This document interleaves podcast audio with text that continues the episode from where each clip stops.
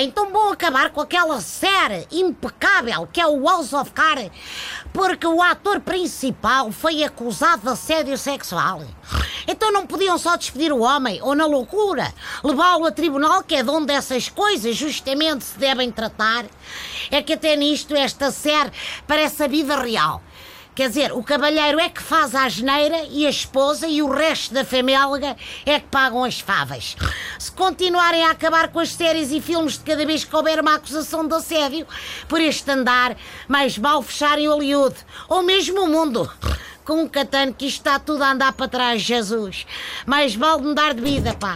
Senhor taxista, se procura uma mudança, se calhar posso ajudá-lo. Tenho uma excelente proposta de emprego. Ai sim, olha, se é do Uber, digo-lhe já que não. Muito obrigado. É que eu gosto dos transportes de aluguer, como dos cortes de cabelo à moda antiga, compreendeu? O que eu lhe posso oferecer é um ambiente sofisticado, no auge da técnica, com uma equipa altamente qualificada. Epá, até parece que me está a oferecer assim trabalho num laboratório da NASA, ou com isso. É parecido. É na minha padaria a fazer brioches e croissants. Não acha ótimo? Upa, upa! E lá o ambiente é sofisticado? Eh, sempre que eu entro lá, sim, porque eu tenho muita elegância e sofisticação.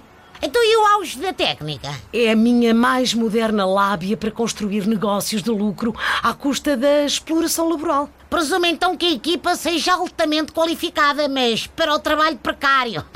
E qual é então o salário base? Mas o que é que isso interessa no emprego? O mais importante, repare, é o espírito de equipa. É para assim de assim vamos já à sua padaria, salvo seja, que eu quero comprar três chacas de papos secos e cinco de broas de milho.